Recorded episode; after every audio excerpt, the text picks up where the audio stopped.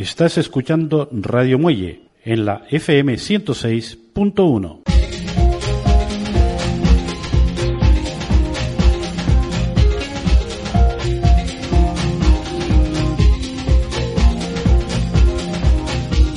Bienvenidos a todos, hoy es jueves 28 de enero de 2021. Dentro de la semana número 4 del año comenzamos un día más a toda radio. El santoral hoy se acuerda de Tomás Águeda Lorenzo y si es su cumpleaños, muchas felicidades. Han pasado ya 28 días del año y nos quedan 337. Hoy tenemos luna llena y en cuanto al horóscopo estamos en Acuario. Será hasta el próximo 19 de febrero. La temperatura estará hoy entre los 18 y 23 grados de media. Ha amanecido en Santa Cruz de Tenerife a las 7.54 minutos y la puesta de sol será sobre las 18 y 42. Y en el gráfico de pleamares y bajamares podemos observar que la primera pleamar fue a las 0.59 minutos y la siguiente a las 13.18 minutos. La primera bajamar fue a las 7 y 12 minutos y la siguiente a las 19 y 16 minutos. Quédese en nuestra compañía, en la de Radio Muelle y a toda radio. Estás escuchando Radio Muelle los síntomas que aparecen más frecuentemente en la infección por COVID-19 son la temperatura elevada por encima de 37,7, 37,8, la aparición de tos seca persistente o además la dificultad para respirar. Estamos ante una infección respiratoria, con lo cual lo más habitual es que curse con esta fiebre. Hay otras patologías que pueden aparecer en este momento del año que pueden tener alguno de estos síntomas, pero no todos. La persona puede aparecer con una sintomatología consistente en tos seca persistente, pero no tendrá fiebre. En estos casos, tranquilidad porque lo más habitual y lo más frecuente es que no estemos ante una infección por COVID-19. De todas formas, aunque hagamos esta recomendación, si consideras que tu estado de salud no es adecuado y tienes un empeoramiento de tus síntomas o la aparición de dificultad respiratoria, consulta con los servicios médicos a toda radio. Estás escuchando Radio Muelle. Un día más tenemos invitado musical, en este caso invitada, es Luz Casal.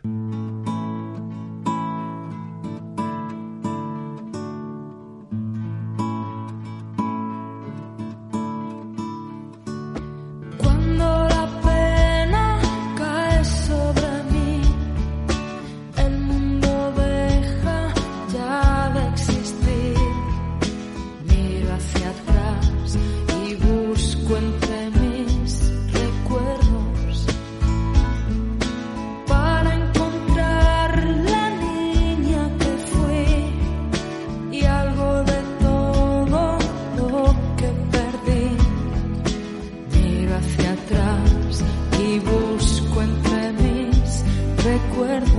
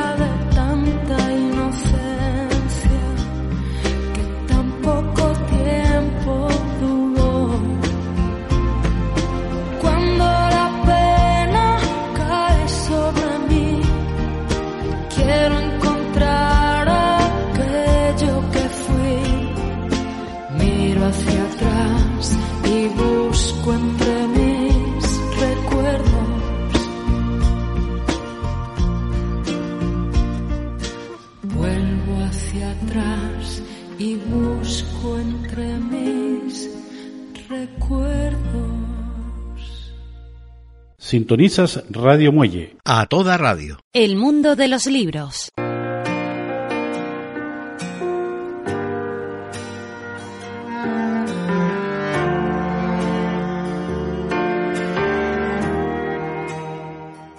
Historia de dos ciudades, escrita en el año 1859. Esta novela del escritor británico Charles Dickens ha vendido más de 200 millones de copias. La novela se sitúa en la época de la Revolución Francesa entre dos ciudades, Londres y París. El autor es muy crítico con las instituciones del victorianismo, aunque la novela se aleja de cualquier debate político o filosófico sobre la revolución debido a la indiferencia y el desprecio hacia los políticos por parte de la autor. El nombre de la rosa, escrito en 1980. Esta magnífica novela de Humberto Eco, que falleció en el 2016, mezcla tanto la novela gótica y policíaca como la crónica medieval y se centra en las actividades detectivescas de Guillermo de Baskerville para aclarar los asesinatos cometidos en una abadía benedictina en el año 1327. La insoportable levedad del ser, de Milan Kundera, escrita en 1984. Es una historia de amor, traiciones, celos y paradojas de la vida diaria de las parejas. Esta apasionante novela está tan bien explicada que el lector se acabará sintiendo parte de la historia. Un libro altamente recomendable. El lobo estepario, escrito en 1927. Esta obra del escritor suizo-alemán Hermann Hesse ejemplifica las zonas oscuras y trágicas de la condición humana. Todo ello representado por su protagonista, Henry Haller, un personaje que solo conoce la sociedad deshumanizadora y nada solidaria, lo que le conduce al aislamiento. Un buen libro que hay que retomar si no se ha leído. El arte de amar, escrito en 1956. Este libro del sociólogo, psicólogo y filósofo Erich Fromm es una auténtica obra de arte. Desde el punto de vista del autor, el amor puede ser producto de un estudio teórico, puesto que es un arte. Como tal, es necesario un conocimiento profundo tanto de la teoría como de la práctica para llegar al dominio. Vivimos tiempos difíciles. Te necesitamos para cubrir las necesidades básicas de los más vulnerables, los enfermos de cáncer. Tu ayuda es imprescindible. Dona en afc.es. Estás escuchando Radio Muelle. A toda radio. En la FM 106.1.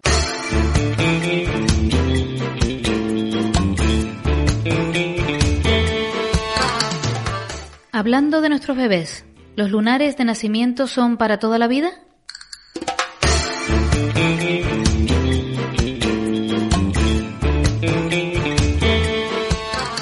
Ciertas épocas se asociaron con marcas de belleza. Hoy levantan sospechas. Deben seguir un estricto control dermatológico desde el primer momento.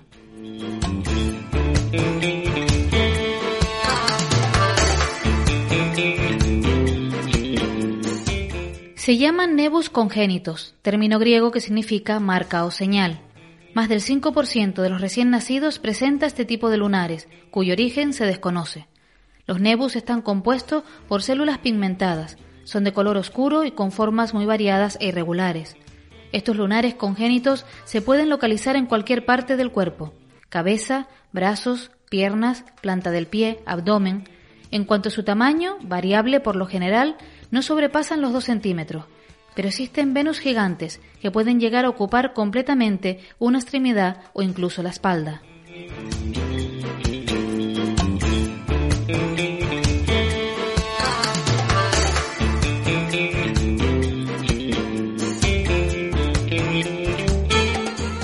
Aunque la mayoría de estas marcas son benignas, los nebus se deben vigilar desde el momento del nacimiento del bebé.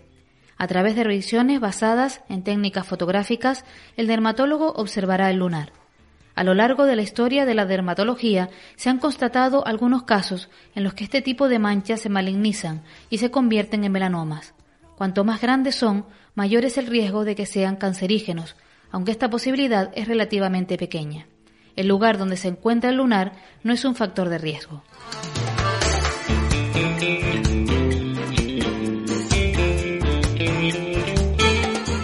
Con el paso del tiempo es muy común que estos lunares se llenen de pelos, se abulten o cambien de color.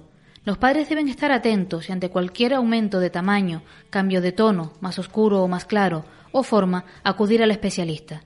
Estos lunares no desaparecen con los años, por lo que la única forma de perderlos de vista, hay que tener en cuenta que a veces suponen un verdadero complejo para el niño, es a través de una intervención quirúrgica que, dependiendo del tamaño del lunar, se hará con anestesia local o general.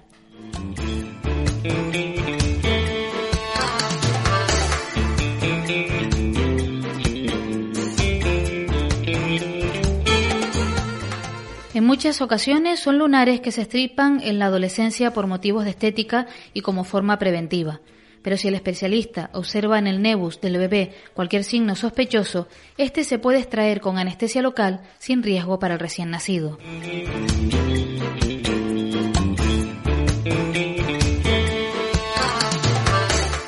En cualquier caso, no hay una regla general sobre cuándo se debe estripar un nebus. El dermatólogo debe estudiar el tipo de lunar que presenta el bebé y, en función de ello, decidir si se realiza una intervención quirúrgica o se mantiene en observación para ver cuál es su desarrollo durante el crecimiento del niño.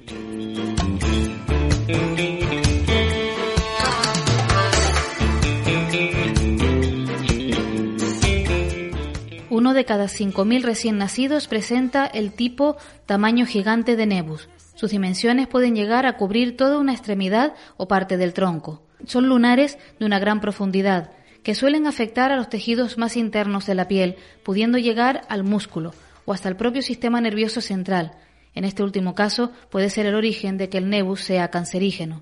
Los nebus gigantes requieren de una mayor vigilancia, ya que presentan un riesgo más elevado de desarrollar un melanoma. Normalmente se suelen hacer revisiones cada seis meses para poder intervenir a tiempo en caso de sospecha.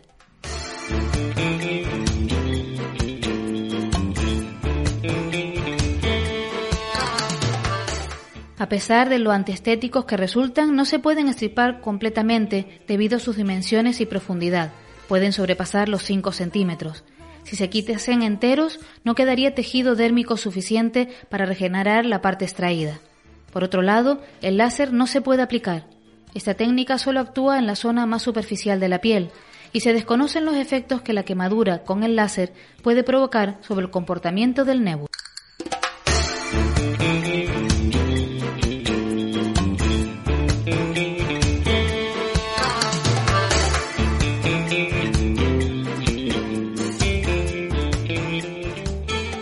Estás escuchando Radio Muelle. A toda radio, nueva temporada. En la FM 106.1.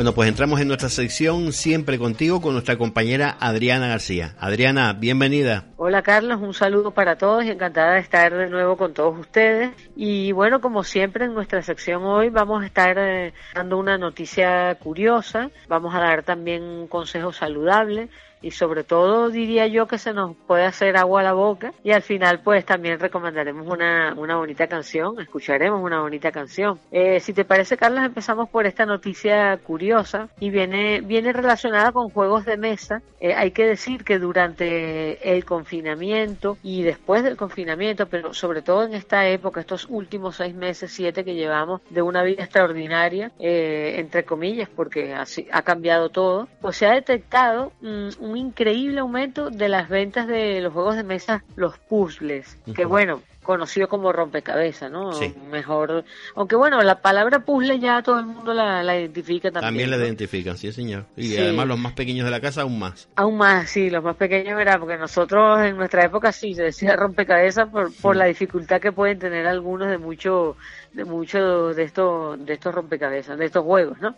Pues hay que decir que ha, ha, pasado a ser en esta en esta época de confinamiento que la gente ha estado en casa a ser una de las diversiones favoritas de los ciudadanos y incluso de todo el mundo. El profesor de semiótica y antropología de la Universidad de Toronto, se llama Marcelo Danés, reveló que estos puzzles o rompecabezas nos atraen de, de una manera porque nos permiten observar una situación que parece eh, completamente aleatoria y caótica, es decir, cuando vemos toda la vemos la fotografía que tenemos que reproducir, pero vemos todo aquello vuelto en mil, en mil partículas o en mil partes, ¿no? Sí. Eh, y sabemos que cuando resolvamos esto no, eh, nos dejará apreciar ese bonito paisaje que tenemos ahí. O sea, mm, digamos que relacionamos una situación caótica que vemos allí con todas aquellas, aquellas piezas del puzzle y que sabemos que vamos a ver un bonito paisaje que incluso mucha gente, mucha gente después enmarca, depende del tipo de paisaje. Sí, según lo que le ha costado también, ¿no?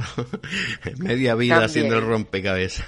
bueno, pues seguro ellos, ellos dicen que eh, esta, la Universidad de Toronto además dice que eh, el estar haciendo estos puzzles, estos rompecabezas, alejan de la mente frustraciones de la vida cotidiana porque estás eh, embebido en ello y, bueno, ha sido récord de ventas a nivel mundial eh, en todos estos meses que bueno, que se ha tenido que estar tanto tiempo en casa. ¿no? Bueno, pues la verdad que además, bueno, si lo hacemos entre varios, yo creo que es más emocionante porque no nos queda esa soledad ahí de, de que no encontramos los colores, de que todo nos parece igual, de que todas las fichas parece que son que van a entrar y no entran. Y cuando no entra una que yo pongo, puede ser la del compañero que sí lo haga. Y entonces es más divertido de esa forma, ¿no? Y, y, bueno, tener también unas normas. Por ejemplo, las que tienen pues los lados eh, rectos y hacer, por ejemplo, el marco primero. Y luego dejar para el centro el resto de fichas, ¿no? Yo creo que así por lo menos veo, vemos ya una forma y ya a partir de esa forma nos alentamos a seguir. Así que hay que coger un poquito esa, esas normas, ¿no? Esa, esa es una, una buena táctica y no la de coger la tijera y recortar la figurita ah, para que te quepa, como hacían muchos, ¿eh? como hacían muchos en sus tiempos. Eh, realmente es un, pasatiempo interesante y sobre todo, bueno, se ayuda al estado mental eh, en un momento de, estrés de, y de que hay tanto tiempo libre, ¿no? Pues bienvenido sea, ¿no? Sí, señor. Más cositas. Pues mira, Carlos, eh, precisamente todavía sabemos que en Canarias, bueno, estamos en otoño, pero sabemos que el calor prosigue. Y bueno, traemos una, una noticia aquí, más bien un, consejo saludable. Eh, sabemos que los helados son un capricho del verano y de cualquier época del año. A mucha gente le resulta casi imposible renunciar a ellos y recomiendan los expertos que si tienes ganas de un helado, más que un polo de hielo, que simplemente es hielo, ¿no? Con, colorante, ya que vas a pecar, pues recomiendan que se coma uno un heladito, un polo de estos cremoso, los que son hechos con leche. ¿Por qué? Porque eh, aparte de refrescarte y darte ese gusto, te estás aportando proteínas, calcio, fósforo, magnesio, sodio, potasio y vitaminas del grupo A, B2 y B6. Esto según la Asociación Española de Fabricantes de helado. Todo este tipo con, todo este tipo de, de, vitaminas y de cosas buenas las ingerimos con este helado, nos damos ese gusto y de paso pues nos ayuda a cuidar los huesos, los dientes porque son una fuente de calcio y bueno un gusto inmejorable, diría yo, ¿no? Así que elegir mejor recomiendan, ya que lo vas a hacer, pues un helado de estos cremosos siempre va en los gustos, por supuesto, ¿no? Sí, no, y además se pueden, pues, comprar o se pueden hacer en casa también, ¿no? Con fruta, además, con trocitos de fruta, bueno, pues que realmente sea algo helado, sí, un capricho también, pero que tenga vitaminas, como tú dices, y además, bueno, pues sean buenos, porque metemos fruta natural y esos cachitos, pues también nos dan energía y, y nos aportan todo lo, lo, bueno que tienen, ¿no? O sea que... Pues ahora, ahora que dices eso, Carlos, eh, claro que sí, sabemos que tienen calorías, ¿no? Estos helados tienen sus calorías, pero esto que estás hablando de hacerlos en casa, pues también lo pueden, lo recomiendan ellos porque pueden resultar menos calóricos, eh, hacerlos de manera artesanal. mm, va a tener un porcentaje menos de contenido en grasa y, bueno, incluso si no le pones azúcar, sino algún edulcorante, también son aptos para personas diabéticas. La cosa es que eh, si lleva la fuente láctea, que es lo que llevan los helados cremosos, pues ahí está el, el beneficio, ¿no? Muy bien. Bueno, pues tomen nota y quien se atreva, quien tenga un tiempito, pues puede hacer también sus helados eh, ricos y además caseros. Y ya saben que, bueno, pues pueden poner aquello que, que siempre les gusta poner. También hay algunos que le ponen frutos secos, eh, frutas, todo este tipo de cosas y, y no es solo un helado mm, normal y corriente, sino con todo lo que a ustedes les gusta envuelto en ese helado. Para lo que dé la imaginación, pues la verdad que, que, ahí se puede poner uno un buen rato y, y lograr un buen resultado. Y bueno, Carlos, eh, para hoy hemos escogido la canción eh, Y no me importa nada de Luz Casal, eh, conocidísima cantante gallega de nuestro país, por supuesto, y que nada más y nada menos mmm, ha vendido calculan que más de 5 millones de discos. Eh, ella ha sido famosísima en España, por supuesto, también traspasó fronteras, sobre todo en Francia, eh, es donde más también se ha hecho muy, muy conocida, eh, incluso en las películas de Almodóvar, por ejemplo, en Tacones Lejanos, sí. sonaron dos de sus temas, y hay que decir que, bueno, que esta cantante desde el año 1977 hasta el día de hoy está en activo, yo por lo menos me gustan muchísimas sus canciones, son, son melodiosas, son de las que te tocan la fibra y tuve la oportunidad de verla en Los Cristianos en su momento en una discoteca que se llamaba La Roca, tristemente uh -huh. desaparecida, aquello se llenó hasta la bandera. En mi vida he visto algo tan, un éxito tan rotundo y bueno, me imagino que los oyentes disfrutarán muchísimo de esta canción, una de las de ellas y no me importa nada se llama. Bueno, pues eh, es que Luz Casal también ha estado en otros lugares de la isla y bueno, ha tenido también un cáncer hace algunos años, estuvo eh, apartada de la música y luego volvió a ella y ha seguido hasta, hasta este momento pero con las mismas ganas y sobre todo con el cariño de todos aquellos que le siguen, que son muchas personas y que les encantan pues sus canciones y también sus letras. Así que, bueno, pues vamos a escuchar ese Y no me importa nada, aquella canción. Importante, importante Carlos, eh, que ha retomado, que ha retomado su, su carrera, por supuesto, uh -huh. después de ese bache de salud, para poder seguir disfrutando de su arte, ¿no? de su talento. Pues muchas gracias Adriana, como siempre, y vamos a escuchar ese tema, ¿vale? Un saludo para todos.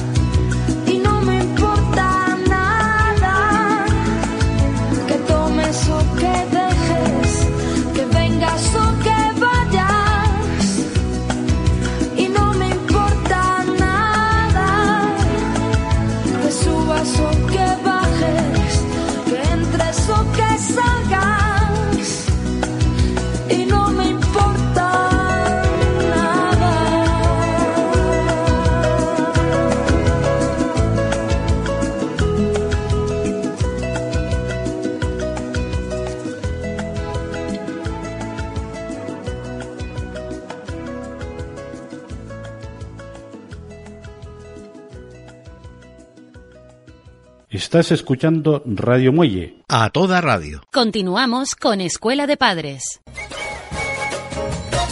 Ahora hablamos de nuestra escuela de padres. Hoy los niños frente al televisor. La televisión, esa caja tonta que tantos ríos de tinta ha hecho correr, puede estimular el aprendizaje y el conocimiento de los niños, pero también convertirlos en seres pasivos conectados a la pantalla. Lo importante es pues aprender a hacer un buen uso del televisor y son los padres quienes tienen esta responsabilidad educativa. Así que hoy en Escuela de Padres hablamos de educarles para evitar el mal uso de la televisión. Los padres deben enseñar a sus hijos a ser unos espectadores activos, mostrándoles los programas que pueden ver y explicando los motivos por los cuales no les dejan ver otros, así como marcando el tiempo que pueden estar frente a la pantalla. De este modo hay que pactar unas reglas respecto a la programación y al horario. Algunos de estos consejos pueden servirnos de guía para esta difícil labor. Primero, conviene predicar con el ejemplo. Si los adultos somos los primeros adictos al televisor y lo tenemos siempre encendido, aunque sea como ruido de fondo, difícilmente harán caso de nuestro mensaje. Segundo, la televisión no debe ser nunca un recurso para mantenerles quietos o para que dejen de molestar. Tercero, a la hora de seleccionar los programas deben escuchar sus opiniones ya que muchas veces tenemos prejuicios sobre algunos de ellos aunque no los hayamos visto. Cuarto, deben evitarse las imágenes violentas o muy impactantes que les pueden angustiar o provocar miedos. A veces esto no es posible y entonces conviene explicarles el contenido de estas imágenes y permitirle hablar sobre ellas. Quinto, una regla básica es apagar el televisor cuando la familia está reunida para hablar o para comer, ya que de lo contrario, lógicamente, la comunicación quedará restringida. Y sexto, los niños pequeños son quienes más necesitan jugar y estar en movimiento y por lo tanto son quienes resultan más perjudicados cuando se encuentran totalmente pasivos frente al televisor.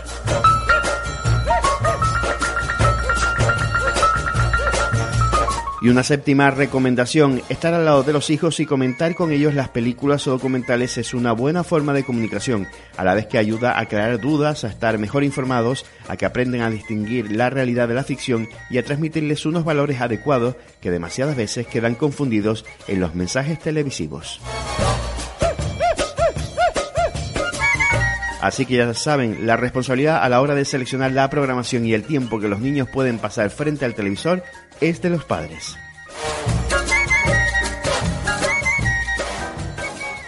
Estás escuchando Radio Muelle. A toda radio. Soy Raquel González de Médicos Sin Fronteras. Ayúdanos a combatir la crisis del coronavirus sin moverte de casa. Entra en msf.es y colabora. Juntos lucharemos contra esta pandemia y sus consecuencias en España y en el resto del mundo. Es urgente. Recuerda, msf.es. Gracias. Sintonizas Radio Muelle. A toda radio, nueva temporada. En la FM 106.1. Gastronomía. Pues dentro de nuestra sección de historia gastronómica vamos a conocer el origen de la cafetera. Corría el año 1802 cuando a un farmacéutico francés se le ocurrió la idea de unir dos recipientes metálicos comunicados por una chapa llena de agujeros a modo de colador. La parte inferior la llenó de agua y café molido y puso al ingenio al fuego. Cuando el agua llegó a su punto de ebullición, subió al recipiente de arriba la infusión que había tomado el color y el olor del café. Ese mismo año lo patentó con el nombre de Cafeolet. Había nacido la primera cafetera de la historia. Al hilo de este invento, el agrónomo y químico también francés Antoine Cadet saca al mercado en 1806 la cafetera de porcelana. No es hasta 1873 cuando se produce la primera patente en Estados Unidos. El aparato en cuestión era un cilindro que contenía en su interior un filtro que bajaba presionando los pozos del café. El problema que tenía era que no siempre el diámetro de dicho filtro coincidía perfectamente con el del cilindro, lo que hacía que muchas veces el consumidor casero tenía que volver a colar la infusión. El avance definitivo en cuestión de cafeteras vino de la mano de una ama de casa alemana llamada Melita Benz, la cual en 1907, siguiendo el sistema del primitivo invento, dos recipientes intercomunicados, introdujo la variante de poner un paño poroso de lana en lugar de un colador. El resultado a corto plazo era bueno, pero a medio plazo demostró su ineficacia al comprobar que la tela, por el uso, se desgarraba y gastaba. No tardó mucho en encontrar la solución al problema, ya que al año siguiente ideó un sistema de usar y tirar con unos papeles muy porosos, de hecho, al principio eran recortes de papel secante. En 1940, un alemán ensayó con un nuevo material, el Pirex, compuesto del vidrio muy resistente al calor y con el que hizo un recipiente con otro en forma de cono invertido. Eran malos tiempos para los inventores, ya que se estaba en plena guerra mundial y todas las fábricas estaban militarizadas y su producción orientada a la elaboración de materiales de guerra. Solo se podían fabricar utensilios para la vida civil con el consentimiento del Departamento de Guerra. Esto no arredró a este hombre que escribió directamente al presidente del país una carta que entre otras cosas ponía un rey no se preocupa por los detalles, pero un presidente se preocupa incluso por los detalles. Después de dicha semejante tontería al presidente de Estados Unidos Franklin Delano Roosevelt, que era muy cafetero, le dio permiso para fabricarla. Suponemos que con el deseo por tomar un buen café y no por las dotes de convicción de Peter. El aparato se comercializó con el nombre de cafetera Chesmex. Bueno, pues ya sabemos algo más de nuestra amiga la cafetera. Estás escuchando Radio Muelle. A toda radio. En la FM 106.1.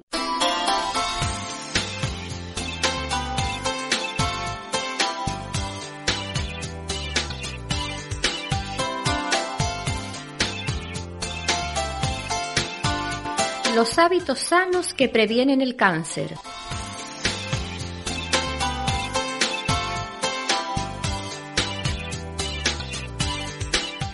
Muchos cánceres tienen su origen en nuestros genes, sin embargo otros deben su aparición a prácticas de vida poco saludables. Corrígelas y evitarás en gran medida el riesgo de padecer uno.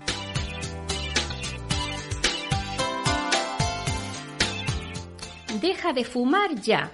El tabaco es el responsable directo del cáncer de pulmón. También se incrementa el riesgo de desarrollar cáncer de boca, laringe y vejiga.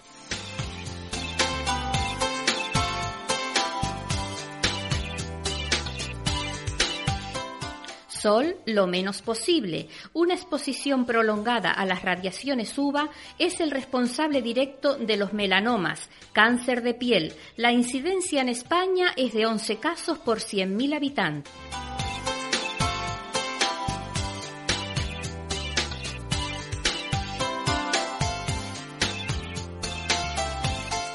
Evita sustancias sospechosas. Cada vez se descubren más productos con sustancias cancerígenas, como el uranio, pero hay otras muy cerca de ti que son peligrosas.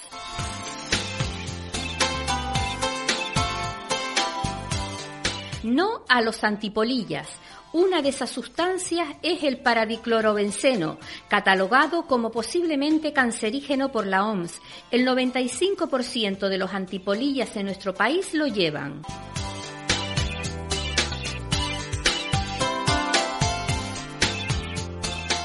Huye de los ahumados. Una dieta con exceso de ahumados y picantes incrementa la probabilidad de cáncer de estómago. Opta por sabores más moderados.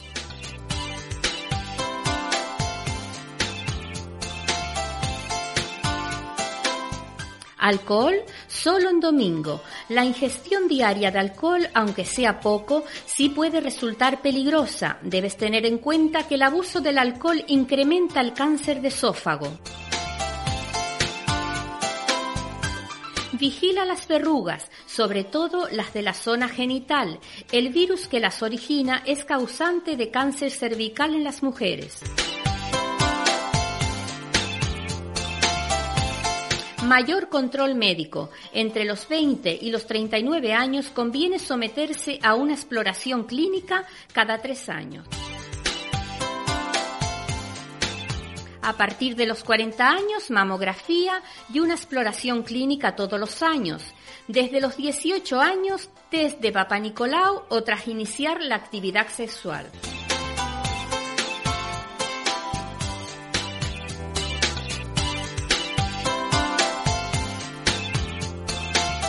Una vez al mes, la autoexploración es una medida preventiva ante la aparición de algún bulto. A partir de la pubertad suelen aparecer pequeños bultos en el pecho.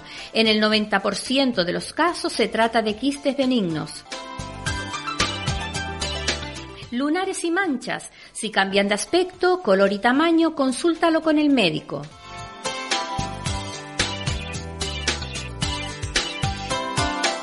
Usa fotoprotectores. Aplícalos 30 minutos antes de la exposición solar. Otras medidas son evitar el sol entre las 12 y las 16 horas, utilizar el protector solar más adecuado a tu piel, renovarlo cada dos horas, aumentar las sesiones de bronceado de manera progresiva, no de golpe el primer día, y proteger la piel aunque esté bronceada.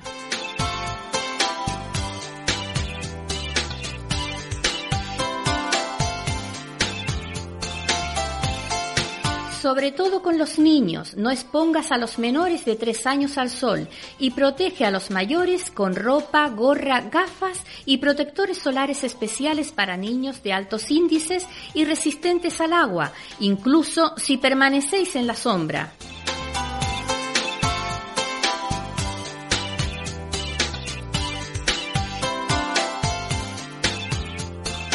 Las personas con antecedentes de quemaduras solares de niños tienen mayor probabilidad de desarrollar cáncer cutáneo de adultos.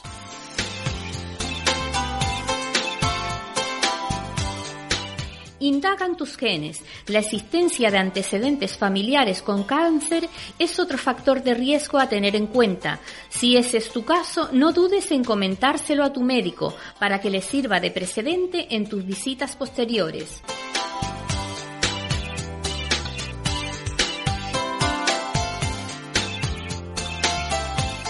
En nuestro próximo programa seguiremos hablando de la prevención del cáncer y de los alimentos que impiden su desarrollo.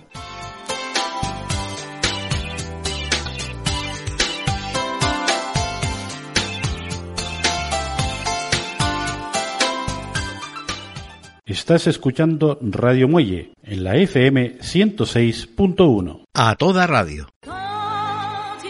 Forum Moda Hombre, desde hace muchos años con todo lo necesario para sentirnos bien y con una calidad indiscutible. Sastrería, camisas con una gama inmensa en colores y diseños, ropa interior y todos los complementos para no olvidar ni el más mínimo detalle. Forum Moda Hombre para momentos informales y otros más especiales en calle Viera y Clavijo 28, Santa Cruz de Tenerife.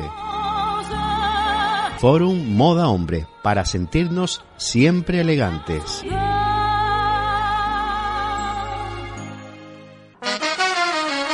En Retucherí de Safí lo hacen por ti, todo tipo de arreglos y planchado de prendas, además de ropa para apartamentos vacacionales y tu hogar en calle San Nicolás 4, Santa Cruz. Trabajos especiales para Navidades, tráenos tu idea y la hacemos realidad. Llámanos al 628-782-700 o visítanos de lunes a viernes en horario continuo de 10 a 18 horas la retuchería de Safí y manos a la obra. Porque su calidad de vida depende de su salud y su salud es nuestra razón de ser. En Hospiten le ofrecemos los mejores especialistas, los servicios médicos que necesita y las más modernas instalaciones con la tecnología médica más avanzada. Y es que Hospiten es mucho más, es el trato personalizado, exclusivo y humano que precisa. Hospiten, creciendo por su salud. PESA, Productos Envasados, Sociedad Anónima envasamos y distribuimos el producto que diariamente endulza su vida, el azúcar. Y precisamente endulzar su vida es el motivo que día a día nos mueve para seguir trabajando y buscando nuevos caminos. Pesa, productos envasados, en Avenida de Taco 133. Pesa, siempre pensando en usted. En el corazón del Valle de las Mercedes, restaurante Casa Ramiro, la mejor comida tradicional, garbanzas, bistec, carne compuesta y sus especialidades de toda la vida, bacalao, conejo frito, todo bañado con buen vino del país. Recuerda, en carretera Monte de las Mercedes 187, restaurante Casa Ramiro, teléfono 922 26 80 12. Restaurante Casa Ramiro, comida típica de nuestra tierra. Deportes Arias, especialistas en el apasionante mundo submarino desde 1992 Equipos para la pesca submarina, variedad en marcas, Salvimar, Speton, repuestos y accesorios deportivos y la mejor relación calidad-precio. También asesoramiento para la práctica de tu deporte con instructores en pesca submarina nivel 1 y curso de pesca y apnea. Visítanos en calle Narciso de Vera, número 26, en La Cuesta, de lunes a viernes de 9 y media a 1 y de 5 a 8 de la tarde, y los sábados de 9 y media a 1. Más información en el 922 64 71 52 y en www.deportesarias.com. En Tegueste, Joyería Encarna, con las primeras marcas en joyería y relojería. Además, y como siempre, arreglos, trabajos especiales, alianzas y todo aquello que busques lo encontrarás en Joyería Encarna. Visítanos en calle El Carmen, Tegueste, teléfono 922 54 45 36. Y ahora, Joyería Encarna le ofrece modelos determinados de relojes Lotus, Namaste y Viceroy, super ofertas con precios de saldo. Estás escuchando Radio Muelle. A toda radio. En la FM 106.1.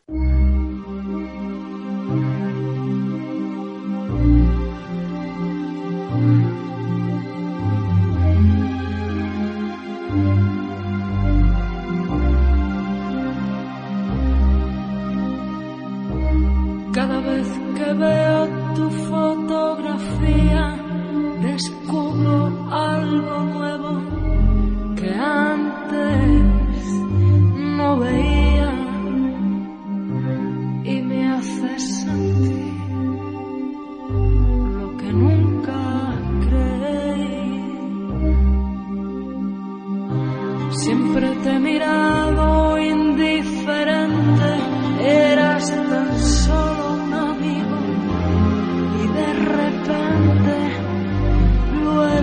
todo, todo para mí. Mi principio y mi fin, mi norte y mi guía, mi perdición, mi acierto y mi suerte, mi equivocación. Eres mi muerte y mi resurrección. Eres mi aliento y mi agonía, de noche y de día.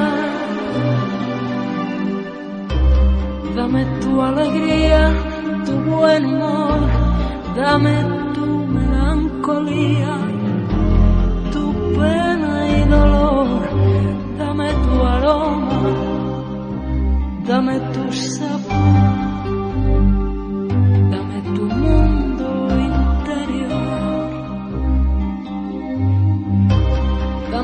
Sonrisa y tu calor. Dame la muerte y la vida. Tu frío y tu ardor. Dame tu calma. Dame tu furor. Dame tu oculto rencor. mi norte y mi guía, mi perdición, mi acierto y mi suerte, mi equivocación. Eres mi muerte y mi resurrección. Eres mi aliento y mi agonía, de noche y de día. Mi norte y mi guía, mi perdición, mi acierto y mi suerte, mi equivocación. Eres mi muerte y mi resurrección.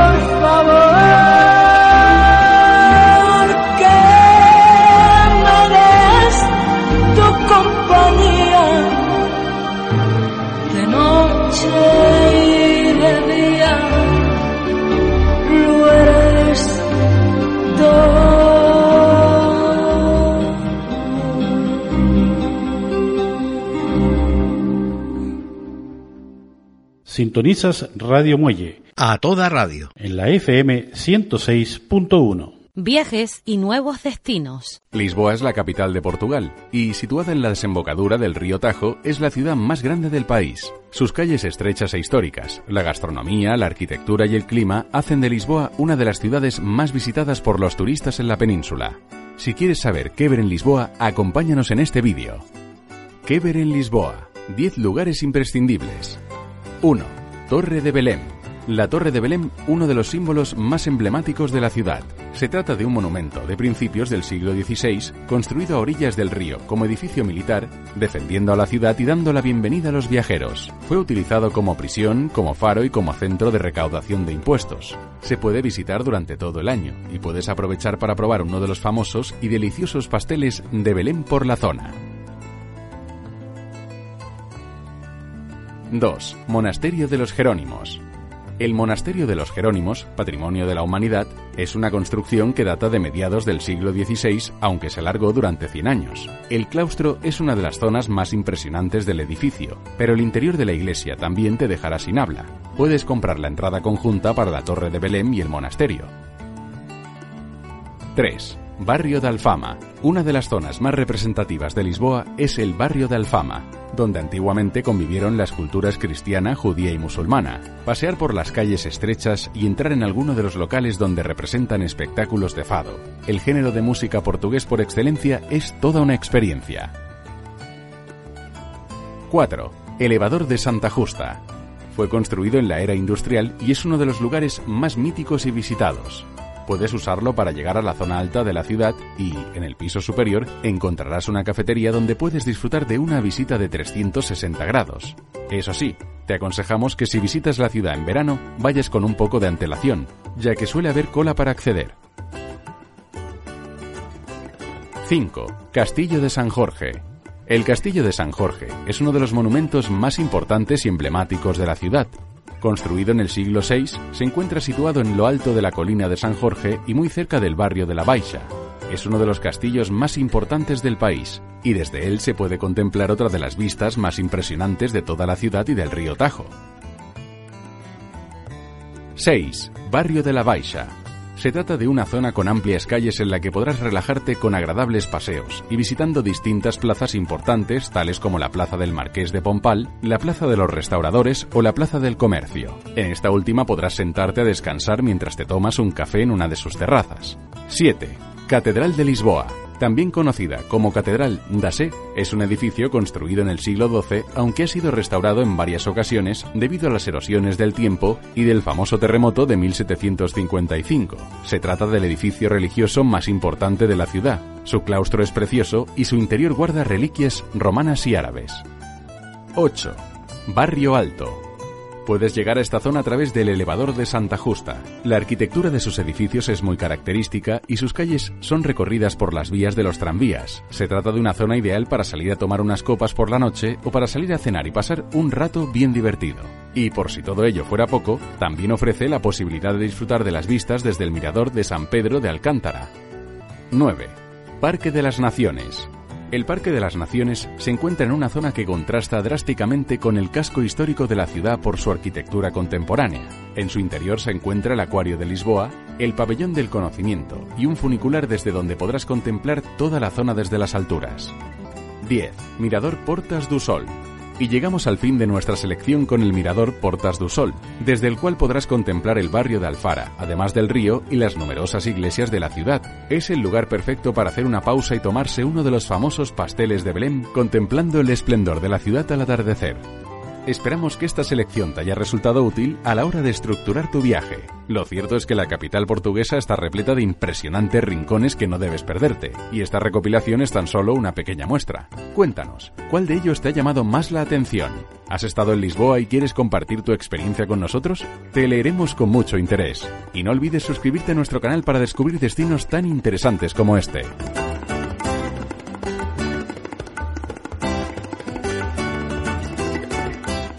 A toda radio. Estás escuchando Radio Muelle. Y ahora nos dedicaremos a los voluntarios que han centrado su ayuda en España pero sin actividad en residencia. Los voluntarios españoles de cooperación internacional no han realizado actividades en el extranjero este verano debido a la expansión de la COVID-19, por lo que las organizaciones han centrado sus iniciativas a nivel nacional, aunque excluyendo las ayudas presenciales en residencias de personas mayores. En un sector de riesgo todavía nadie se atreve a meterse ahí y probablemente ni te dejen, ha señalado el director general de Cooperación Internacional, Rafael Herrains, al ser preguntado por las labores de voluntariado en las residencias. No obstante, Herrains ha destacado que sí han organizado actividades de voluntariado digital para las residencias de personas mayores. Hemos organizado algún festival online con personas mayores de residencia, hemos organizado algún festival online con personas mayores de residencia,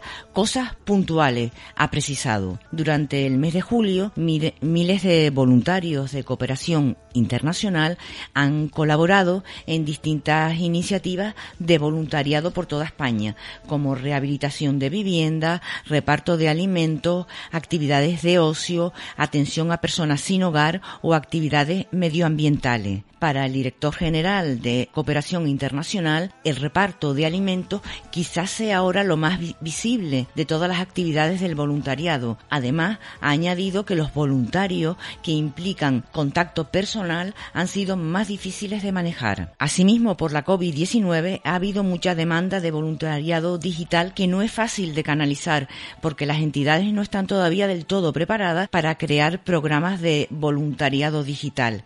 De hecho, los voluntarios que tienen más contacto con el beneficiario directo, como es el caso de las actividades de rehabilitación de vivienda, tienen más impacto de la crisis actual porque hay contacto muy directo, ya que están toda una semana en la casa de una familia, algo que deja huella. Desde el comienzo de la pandemia se ha notado la crisis, pero ha habido mucha necesidad. La necesidad ha crecido mucho, ha apuntado el director general de Cooperación Internacional, al tiempo que ha subrayado lo complicado que es evaluar bien a las personas que necesitan ayuda y acertar con los perfiles más vulnerables. Nuestra noticia destacada en el día de hoy tiene que ver con el nuevo informe de la UNESCO, donde resalta la magnitud de las desigualdades mundiales en la educación y hace un llamamiento a una mayor inclusión tras la reapertura de las escuelas. Un nuevo informe publicado por la UNESCO muestra la magnitud de la exclusión en la educación que ahora se ve agravada por la COVID-19 alrededor de una cuarta parte de los países tienen leyes de educación inclusiva que abarca a todos los educandos. Por ejemplo, Chile y Paraguay se destacan por ser dos de los cinco países en el mundo que tienen leyes de educación inclusiva que abarcan a todos los estudiantes. El informe de seguimiento de la educación en el mundo, informe GEM por sus siglas en inglés, de 2020, muestran que las desigualdades se han exacerbado durante la pandemia. El 40% de los países del mundo no han apoyado a los educandos en situaciones de riesgo durante la crisis y hace un llamamiento a las naciones para que fomenten sociedades más resilientes e igualitarias, concentrándose en los que se están quedando atrás al reorganizarse las escuelas. Para estar a la altura de los desafíos de nuestros tiempos, es imperativo avanzar hacia una educación más inclusiva, dijo la directora general de la UNESCO. Repensar el futuro de la educación es tanto más importante tras la pandemia del COVID-19 que exacerbó y puso de relieve las desigualdades. Si no se actúa, se obstaculizará el progreso de las sociedades. La crisis de la educación durante la COVID-19 fue alimentada por profundas desigualdades preexistentes. Incluso antes de la pandemia, casi 12 millones de niños y jóvenes estaban excluidos de la educación en América Latina y el Caribe, siendo la pobreza el principal obstáculo para el acceso. Los sistemas educativos no se están adaptando a las necesidades de los estudiantes, por lo que uno de cada cuatro estudiantes de 15 años de edad en todo el mundo declara sentirse como un extraño en la escuela. La segregación socioeconómica también es persistente, solo por poner un ejemplo. La mitad de los estudiantes de Chile y México tendrían que ser reasignados a otras escuelas para lograr una mezcla socioeconómico uniforme y los datos de la región sugieren que la segregación por origen étnico es aún más marcada que la segregación por condición socioeconómica. Si bien las leyes, si bien las leyes sobre la educación básica universal, gratuita y obligatorio han contribuido a reducir el trabajo infantil, en algunos países como Paraguay y Perú, el trabajo infantil todavía se permite a los 14 años antes de que empiece o se termine la enseñanza obligatoria. El género es otro de los temas que abordan muchos programas de formación docente antes de que los maestros empiecen a trabajar. El programa de educación en sexualidad de Cuba, por ejemplo, que podría hacerse extensible a muchos países, tiene por objeto fortalecer la formación docente y prevenir las infecciones de transmisión sexual. Sintonizas Radio Muelle. A toda radio. En la FM 106.1.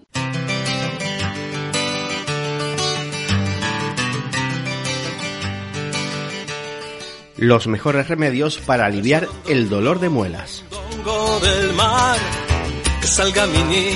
Si en estos días te ha sido difícil resistir la tentación de echarte a la boca un trocito de turrón, más difícil todavía te habrá resultado lavarte los dientes a continuación. ¿Te duele una muela? ¿Te escuece esa llaga que te acaba de salir? Sigue uno de estos remedios hasta que el dentista tome cartas en el asunto. más grande es la herida Mastica un clavo de especia, alivia inmediato del dolor. Antiguamente los clavos se consideraban como la panacea para casi todos los males, incluido el dolor de muelas.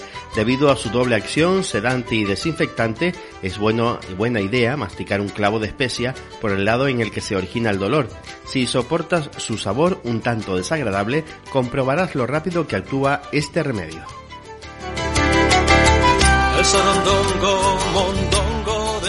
Tisana de tomillo y salvia, un magnífico desinfectante bucal.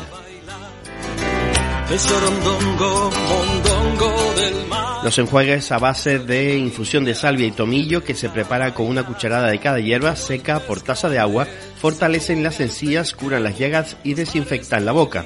Sigue este remedio después de cepillarte los dientes. Como el pez grande se come al pequeño. Agua y sal, lo mejor para los flemones. Para calmar el dolor de muelas o bajar la hinchazón de un flemón, vierte media cucharadita de sal en un vaso caliente de agua y enjuágate la boca con esta solución. Si no encuentras alivio suficiente, coloca sobre la mandíbula una bolsita de plástico con hielo picado. El olor del hielo de efecto anestesiante te calmará al instante.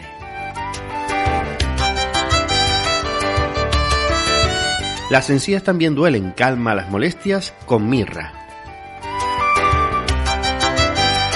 Para desinfecciones de las encías y las llagas en la boca o en la lengua, enjuaga la boca de un lado a otro con unas pocas gotas de tintura de mirra añadidas a un vaso de agua caliente. Este remedio escuece un poco pero frena el avance de la infección, gingivitis o piorrea y reduce la inflamación. Evita tragar el preparado.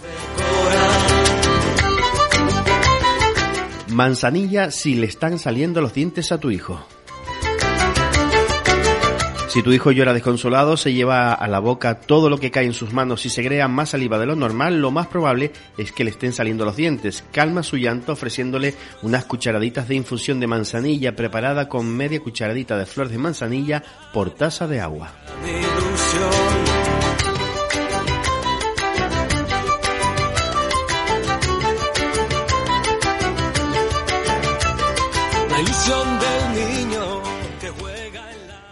Sintonizas Radio Muelle. A toda radio. En la FM 106.1. Salud y evolución. Porque su calidad de vida depende de su salud y su salud es nuestra razón de ser. En Hospiten le ofrecemos los mejores especialistas, los servicios médicos que necesita y las más modernas instalaciones con la tecnología médica más avanzada. Y es que Hospiten es mucho más. Es el trato personalizado, exclusivo y humano que precisa. Hospiten creciendo por su salud.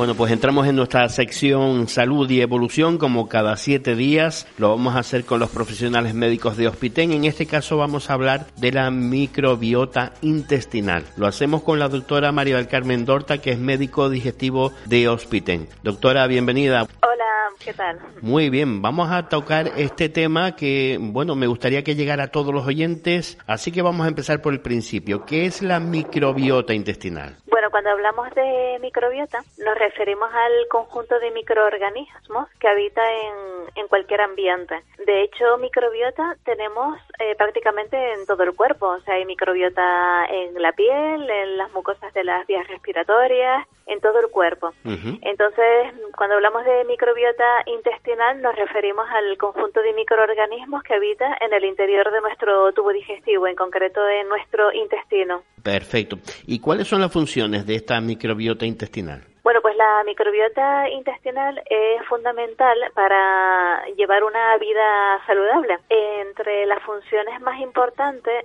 destaca la prevención de la colonización de nuestro cuerpo por otros gérmenes que puedan ser patógenos, es decir, que nos previene de otras infecciones por otros gérmenes, nos ayuda a tener una buena digestión de los alimentos, de tanto lo que comemos como lo que bebemos. También es importante para la producción de algunas vitaminas, como las vitaminas del grupo B y las del grupo K, que nuestro cuerpo por sí mismo no podría sintetizar si no fuese por estas bacterias. Y además la microbiota tiene un papel muy importante en nuestro sistema inmunológico, en nuestro sistema defensivo. Esto es así porque el, lo que se llama el tejido linfoide o el sistema eh, inmunológico que está asociado al intestino es el más complejo, el más extenso de todo nuestro cuerpo. Ah. Así que el, el, sistema inmune que está localizado en el sistema digestivo es muchísimo más importante que el que puede haber en cualquier otra parte de, de nuestro organismo. Bueno, eh, parece ser que mm, bueno hay un equilibrio que cuando se rompe hablamos de disbiosis. ¿Qué es la disbiosis intestinal? Bueno, cuando hablamos de la microbiota intestinal,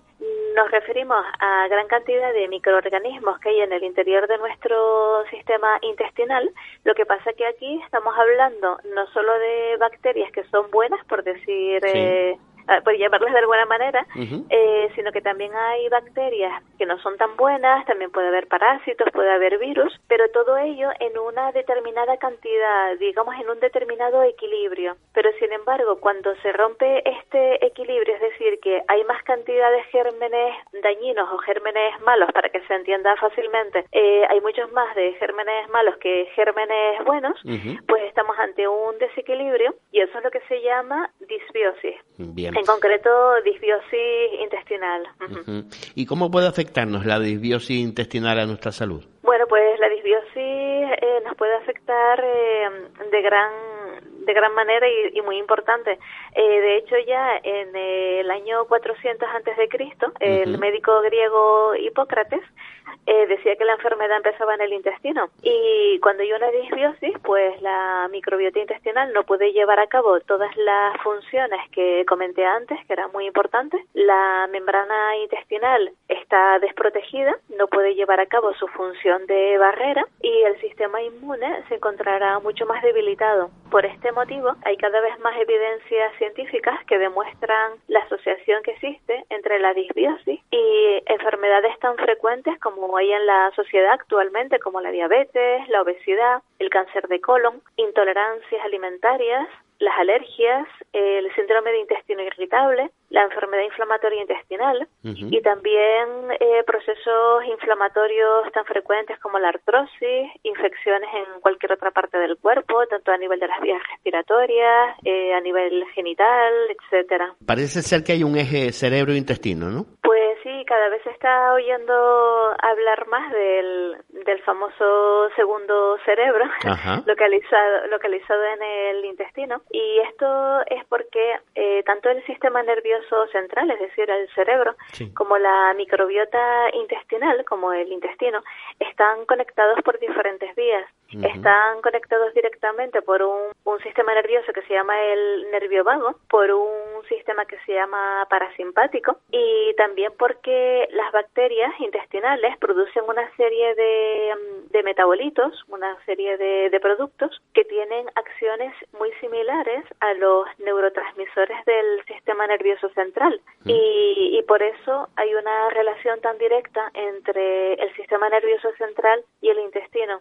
De hecho, se están, digamos, viendo cada vez más estudios científicos en la actualidad en los que se demuestra cómo existe una relación entre la disbiosis y algunos problemas, algunos trastornos del sistema nervioso central, como el autismo, la ansiedad, la depresión, incluso se está asociando al, Alzheimer. Bueno, hablemos de esa microbiota intestinal. Eh, ¿Qué factores nos van a favorecer eh, tenerlo sano? Y, y, luego hablaremos, si le parece, de los factores que la perjudican. Pero, ¿qué factores favorecen una microbiota intestinal sana? Favorecen el tener una microbiota intestinal sana, pues tiene que ver fundamentalmente con hábitos de alimentación, con estilo de vida. Eh, como hábitos de alimentación, pues bueno, todo lo que voy a comentar no va a ser nada diferente a lo que son los hábitos de vida saludable. Pues tener un consumo moderado de proteínas de origen animal, sobre todo la carne roja y procesada, porque se ha demostrado que tienen acción inflamatoria a nivel del tubo digestivo y favorecen algunos tipos de cáncer. Debemos de tener un consumo más elevado de frutas y de verduras, porque tanto las frutas como las verduras tienen muchos componentes de tipo antiinflamatorio y antioxidante. Eh, debemos de consumir también bastante fibra y la fibra está fundamentalmente en los vegetales que no han sido procesados, es decir, que cuanto más crudos o poquito cocinados estén los vegetales, pues mejor. También mm, todos los granos integrales, como copos de avena integral, eh, trigo sarraceno, quinoa, arroz integral, eh, los frutos secos, preferiblemente que sean crudos. Y después eh, también hay un conjunto de alimentos que se llaman prebióticos. Los alimentos prebióticos son aquellos que nos proporcionan, digamos, el nutriente adecuado para nuestra microbiota intestinal. Es verdad que se pueden conseguir eh, prebióticos de forma, mm, digamos, industrializada en herbolarios o en farmacias, pero hay algunos alimentos que de por sí tienen poder eh, prebiótico, como es, por ejemplo, la manzana cocida, porque es una fuente excelente de pectina, eh, las papas, las batatas, las legumbres, preferiblemente se han sido previamente cocinadas y refrigeradas, el plátano verde, eh, los copos de avena, semillas de lino.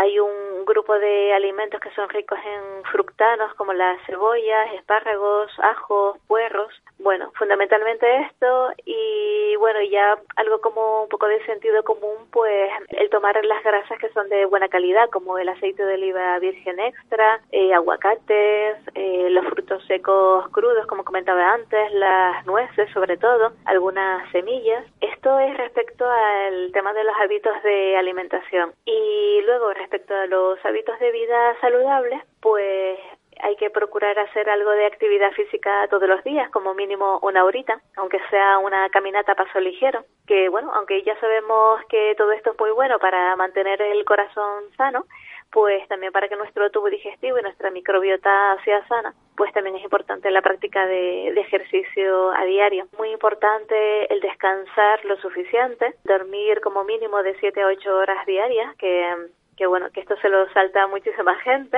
y llevar a cabo todas aquellas medidas que nos puedan ayudar a controlar el, el estrés, que también es como una epidemia en nuestra sociedad, y llevar a cabo con más frecuencia aquellas actividades que nos proporcionan más sensación de bienestar y de, de felicidad, ¿no? que puede ser a lo mejor tener más contacto con la naturaleza, relacionarnos con más frecuencia con la familia y los seres queridos, ¿no? Perfecto. Eh, parece ser que uno de los factores que perjudican esa microbiota intestinal eh, vienen a ser los antibióticos, ¿no? Porque, bueno, son muy buenos, pero cuando se necesitan y cuando son enviados por un médico especialista que nos dicen que en ese momento sí podemos tomar ese antibiótico, pero eh, de no ser así no se debería hacer, ¿no? Sí, tema muy importante porque incluso dentro del colectivo de los médicos hay un abuso en el uso de, antibióticos, para la redundancia. Entonces los antibióticos realmente se deben de utilizar cuando son estrictamente necesarios. Y el problema de los antibióticos es que aunque a lo mejor curan de una infección que no debería de estar, eh, los antibióticos destruyen nuestra microbiota intestinal. Entonces, bueno, por eso se deben utilizar solo cuando son necesarios y cuando hay que usarlos, pues usarlos en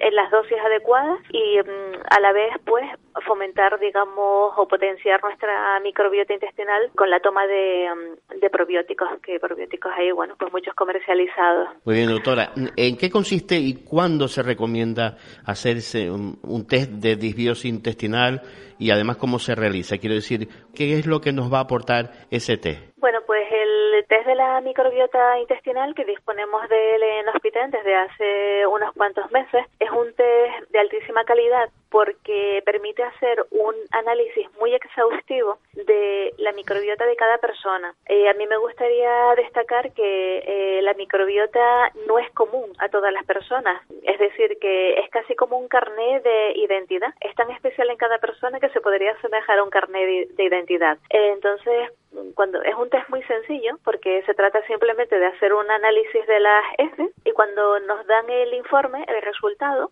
pues tenemos un, un estudio muy detallado de la cantidad de bacterias buenas y patógenas que hay en nuestro tubo digestivo, también si hay la presencia de otros gérmenes patógenos y también se nos da un listado de cuál es el tipo de alimentación más adecuada que deberíamos de llevar, así como la toma del probiótico y probiótico específico. Eh, yo recomendaría eh, que esta prueba se la, lleva, se la llevasen a cabo aquellas personas que ya llevan, digamos, como un, un, largo tiempo, por así decirlo, meses, con síntomas digestivos de, de importancia, eh, como por ejemplo mm, la presencia de malestar abdominal, hinchazón, gases, cambio en el hábito intestinal, si están notando que cada vez tienen más intolerancia a algunos alimentos. Y, y también si hay procesos infecciosos recurrentes como por ejemplo en las mujeres infecciones de orina de repetición, candidiasis vaginal, eh, hombres y mujeres cuando hay procesos infecciosos de vías respiratorias como la otitis, la sinusitis, la bronquitis o procesos inflamatorios de las articulaciones como la artrosis y también cuando hay enfermedades autoinmunes porque cuando eh, el sistema inmunológico no funciona bien porque la microbiota intestinal no está bien, pues también pueden aparecer enfermedades de tipo autoinmune como la artritis reumatoide, la psoriasis. Además, un tema muy curioso e importante, ¿no? El que estamos descubriendo eh, esta semana. Bueno, eh, ¿queda algo porque sepan nuestros oyentes porque deban saberlo? Eh, bueno, pues yo sobre todo animo a, las personas, a, todo el mundo, que se atiendan, que se atiendan y que se cuiden, porque por lo que yo veo diariamente hay, hay muchas personas que tienen sintomatología muy diversa, como toda la que acabo de comentar ahora, y dejan que vaya pasando el tiempo y no, no lo consultan con, con ningún médico y van acumulando situaciones de estrés y de malos hábitos de alimentación y de vida durante mucho tiempo y cuanto más tiempo pase sin cuidarse, pues luego más, más difícil va a ser el resolver el problema, ¿no? Entonces, tampoco es que a la mínimo, al mínimo síntoma vayan al médico, pero que si ya ven que durante semanas o algunos meses están teniendo síntomas que les preocupan, pues que lo consulten. Pues aquí en los últimos minutos en Salud y Evolución hemos hablado de la microbiota intestinal, lo hemos hecho con la doctora María del Carmen Dorta, que es médico digestivo de Hospital. Muchas gracias, doctora, por haber estado hoy con nosotros y por habernos explicado todo esto de una forma que mm, nos hemos quedado con toda esa información y sobre todo con eh, lo que podemos pues prevenir, ¿no? Que es muy importante. Gracias. Gracias a ustedes.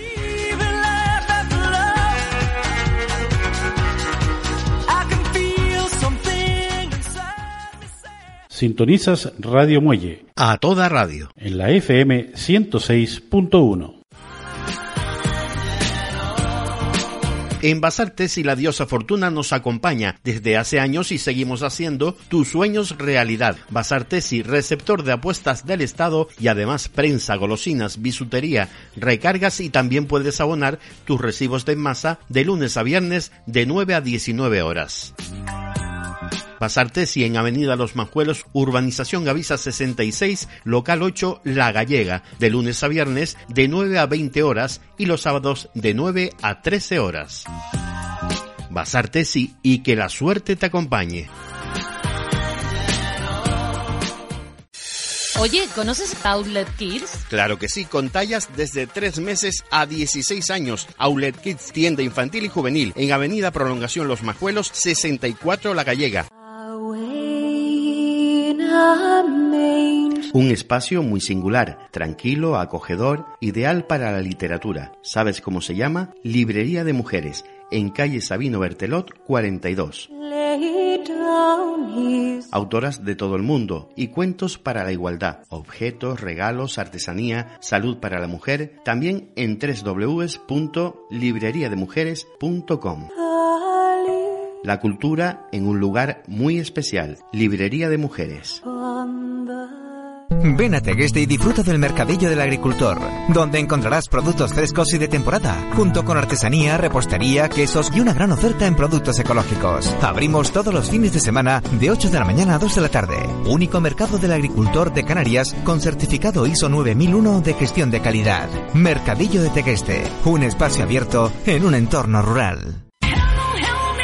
Oye, ahora en Milepiedia abrimos también los sábados por la tarde. El mejor calzado para los más pequeños de la casa y hasta el número 42. Milepiedia en calle La Rosa número 10 en Santa Cruz de Tenerife. Ahora también abierto los sábados por la tarde. Todo lo que usted necesita en carretera se lo ofrece la estación de servicio Repsol Los Rodeos. Surtidor, máquina de lavado, limpieza, tapicería, taller de mecánica, servicio rápido de cambios de aceite, filtros, frenos, además de reparación y sustitución de cubiertas, montaje y desmontaje de parabrisas. También bar cafetería, tienda, minimarket con prensa y punto de apuestas. Estación de servicio Repsol Los Rodeos, en Carretera General del Norte, kilómetro 13, Los Rodeos, La Laguna. Repsol Los Rodeos, el lugar donde encontrará todo lo que usted y su vehículo necesite.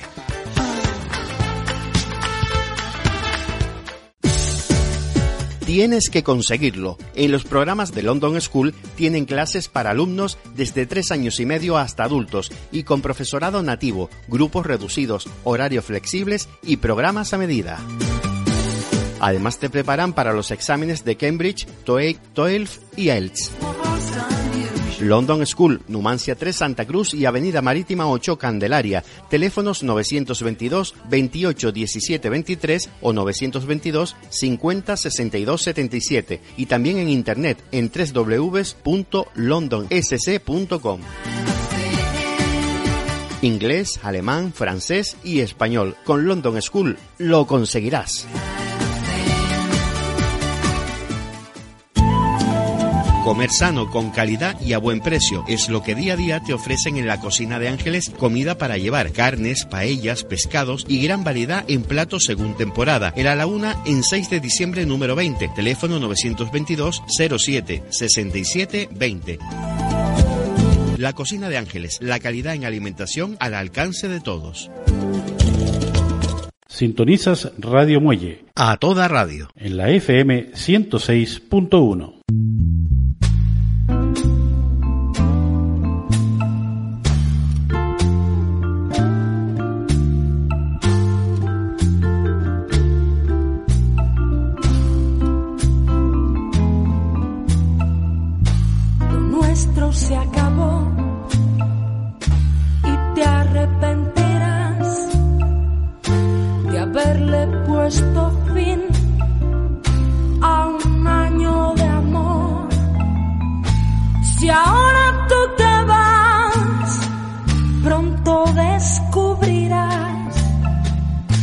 que los días son eternos y vacíos sin mí. Y de noche, y de noche, por no sentirte solo, recordarás nuestros días felices,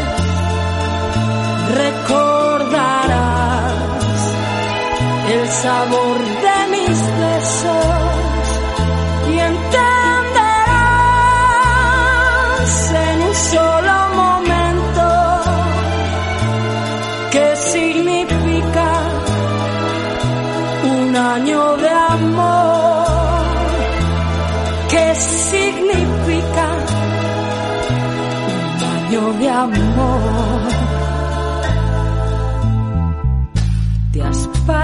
pensar lo que sucederá, todo lo que perdemos y lo que sufrirás.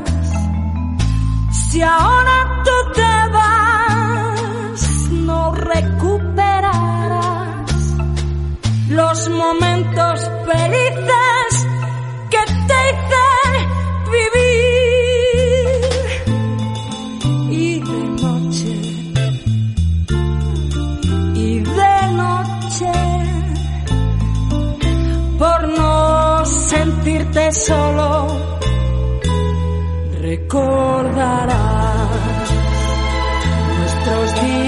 felices, recordarás el sabor de mis besos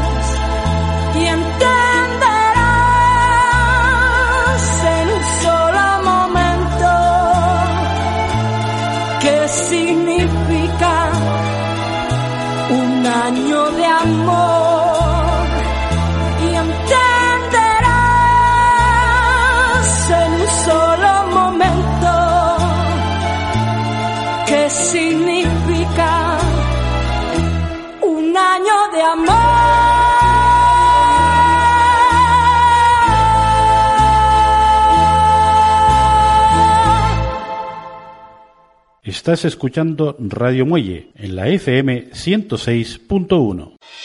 Consejos de seguridad vial con el área de servicios Repsol Los Rodeos.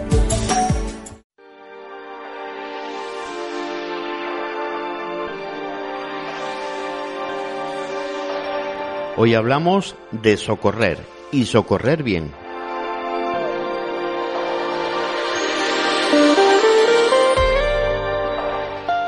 Cuando ocurre una emergencia no podemos permitir que los nervios o el desconocimiento nos impidan actuar correctamente, porque los minutos que transcurren hasta que llegan los servicios de socorro son vitales. Pon en marcha la cadena de la supervivencia.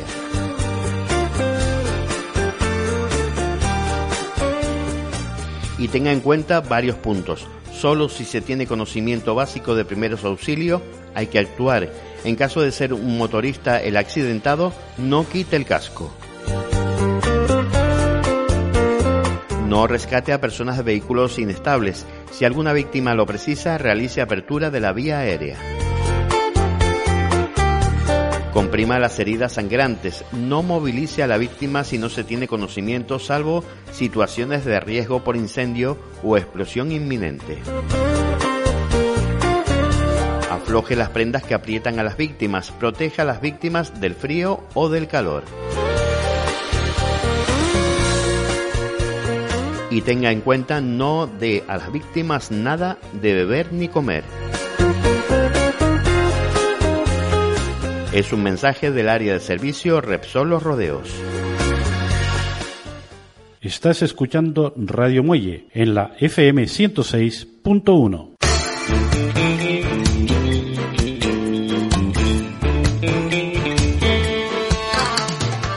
Hablando de nuestros bebés, ¿los lunares de nacimiento son para toda la vida?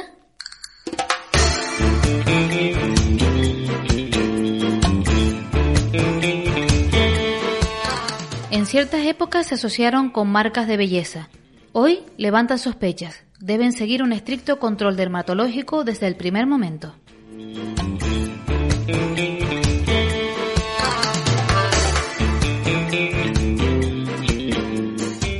Se llaman nebus congénitos, término griego que significa marca o señal. Más del 5% de los recién nacidos presenta este tipo de lunares, cuyo origen se desconoce. Los nebus están compuestos por células pigmentadas, son de color oscuro y con formas muy variadas e irregulares. Estos lunares congénitos se pueden localizar en cualquier parte del cuerpo, cabeza, brazos, piernas, planta del pie, abdomen. En cuanto a su tamaño, variable por lo general, no sobrepasan los 2 centímetros, pero existen Venus gigantes que pueden llegar a ocupar completamente una extremidad o incluso la espalda.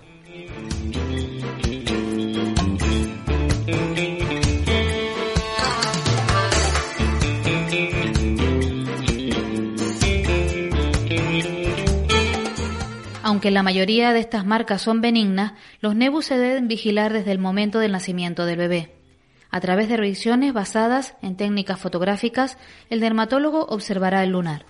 A lo largo de la historia de la dermatología se han constatado algunos casos en los que este tipo de manchas se malignizan y se convierten en melanomas. Cuanto más grandes son, mayor es el riesgo de que sean cancerígenos, aunque esta posibilidad es relativamente pequeña. El lugar donde se encuentra el lunar no es un factor de riesgo.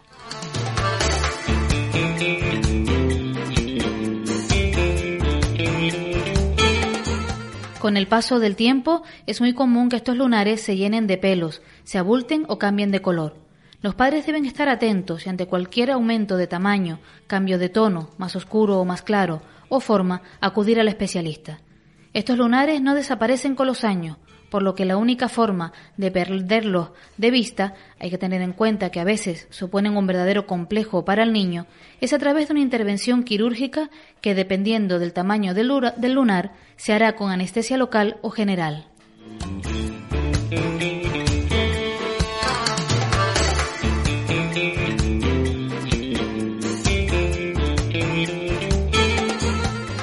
En muchas ocasiones son lunares que se estripan en la adolescencia por motivos de estética y como forma preventiva. Pero si el especialista observa en el nebus del bebé cualquier signo sospechoso, este se puede extraer con anestesia local sin riesgo para el recién nacido.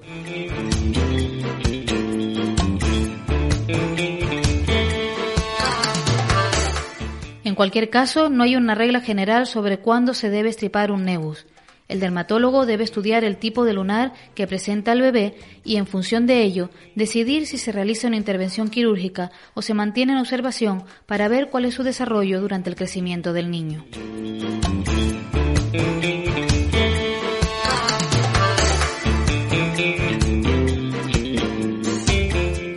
Uno de cada 5.000 recién nacidos presenta el tipo tamaño gigante de nebus, sus dimensiones pueden llegar a cubrir toda una extremidad o parte del tronco. Son lunares de una gran profundidad, que suelen afectar a los tejidos más internos de la piel, pudiendo llegar al músculo o hasta el propio sistema nervioso central. En este último caso puede ser el origen de que el nebus sea cancerígeno.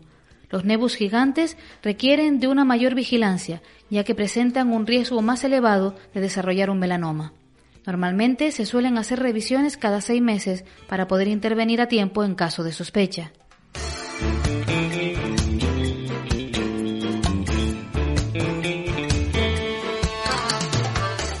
A pesar de lo antiestéticos que resultan, no se pueden estripar completamente debido a sus dimensiones y profundidad.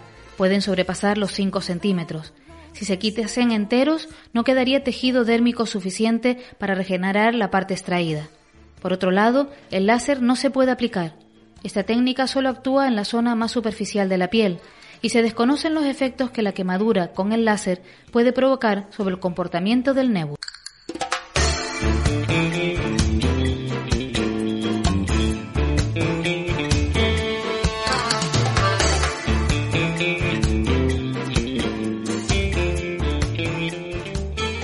Estás escuchando Radio Muelle. A toda radio. En la FM 106.1.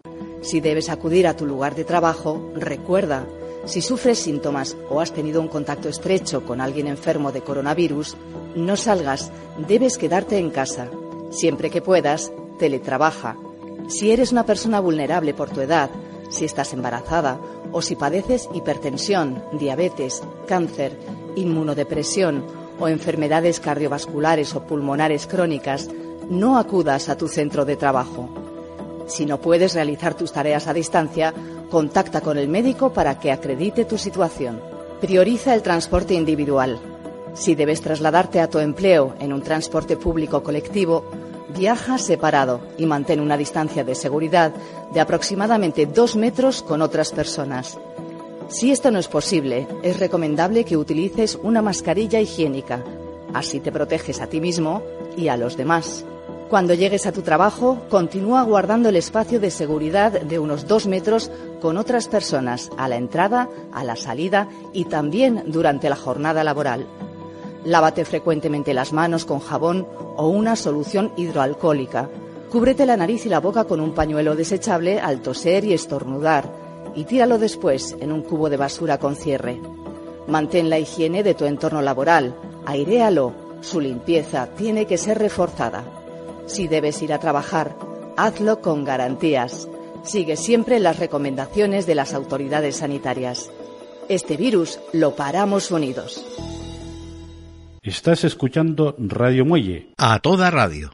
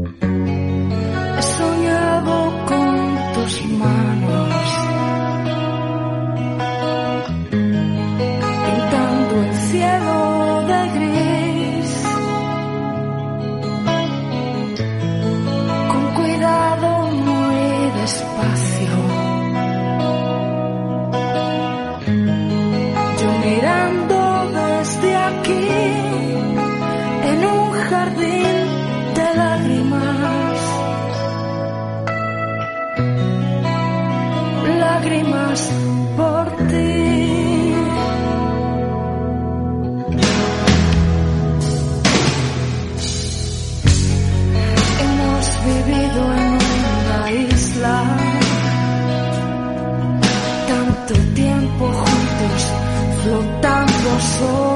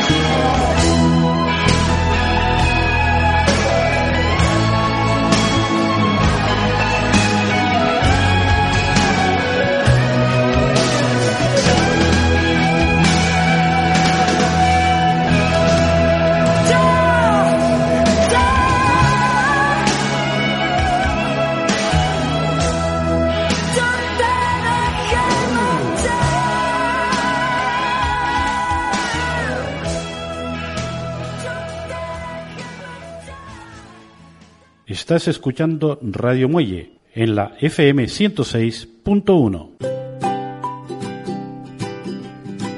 La vajilla se debe lavar bien en lavavajillas o bien con agua caliente. El lavado de la ropa se debe realizar sin sacudirla y a una temperatura entre 60 y 90 grados. Además, en la limpieza de la habitación, ten la precaución de limpiar desde el fondo de la habitación hacia la puerta, siempre primero con agua y con jabón y luego con una solución de lejía. 20 mililitros de lejía que rellenas hasta un litro de agua y con eso limpias el resto de superficies. Y en relación con la basura, ten en cuenta que dentro de la habitación de la persona enferma hay una basura con sus residuos, que a la salida de la habitación meterás en una segunda con tus guantes y con tu mascarilla. Y esa segunda bolsa bien cerrada será la que se incorporará a la bolsa general del domicilio para poder ser enviada a un contenedor. Que por cierto, en estos casos es el contenedor del resto de basuras. No se hace una división para reciclado. En estos casos está recomendado por las autoridades sanitarias que todo se deposite en el contenedor del resto de basuras. Estás escuchando Radio Muelle en la FM 106.1. Hoy vamos a hablar de la ley de los 5 segundos y el soplidito pasteurizador. Qué rabia y qué impotencia da cuando tras juntar meticulosamente una tostada con mantequilla se nos escapa de las manos y va a parar al suelo, por supuesto, con la cara de la mantequilla hacia el suelo. Es aquí cuando todos nos volvemos investigadores y expertos microbiológicos. Nos agachamos rápidamente para recoger el pan y con una mirada intensa que pareciera tener superpoderes, examinamos la superficie cuidadosamente para concluir que no ha transcurrido tiempo suficiente para que los microorganismos se peguen. Exactamente 5 segundos son los que consideramos se necesitan para que esto ocurra. A continuación, y solo por la duda de que alguna bacteria haya sido más rápida y esté ahí en la mantequilla, nuestra acción definitiva para la eliminación de microorganismos es soplar la superficie, de manera que ya todo queda en orden y controlado y nuestra conciencia tranquila para poder tomarnos la tostada que tanto nos ha hecho sufrir en pocos segundos.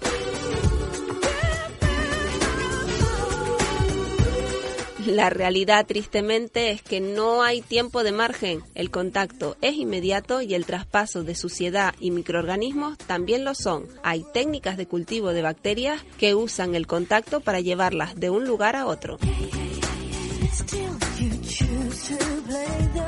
Y el soplidito, por supuesto, no hace nada para matar o eliminar los microorganismos. Además, si no ponemos cuidado y sale alguna gotita de saliva, añade más elementos al cóctel.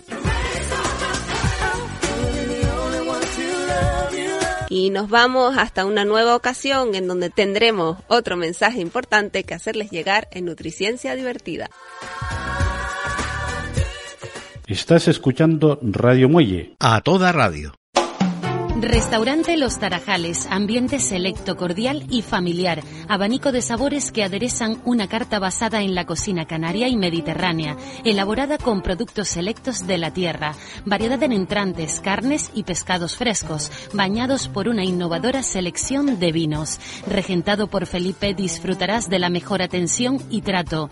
Restaurante Los Tarajales en Bajamar, cerrado domingos tarde y lunes. Haz tu reserva en el 922 50 540260. MHS Soluciones en la calle Nueva número 50 y este es la solución.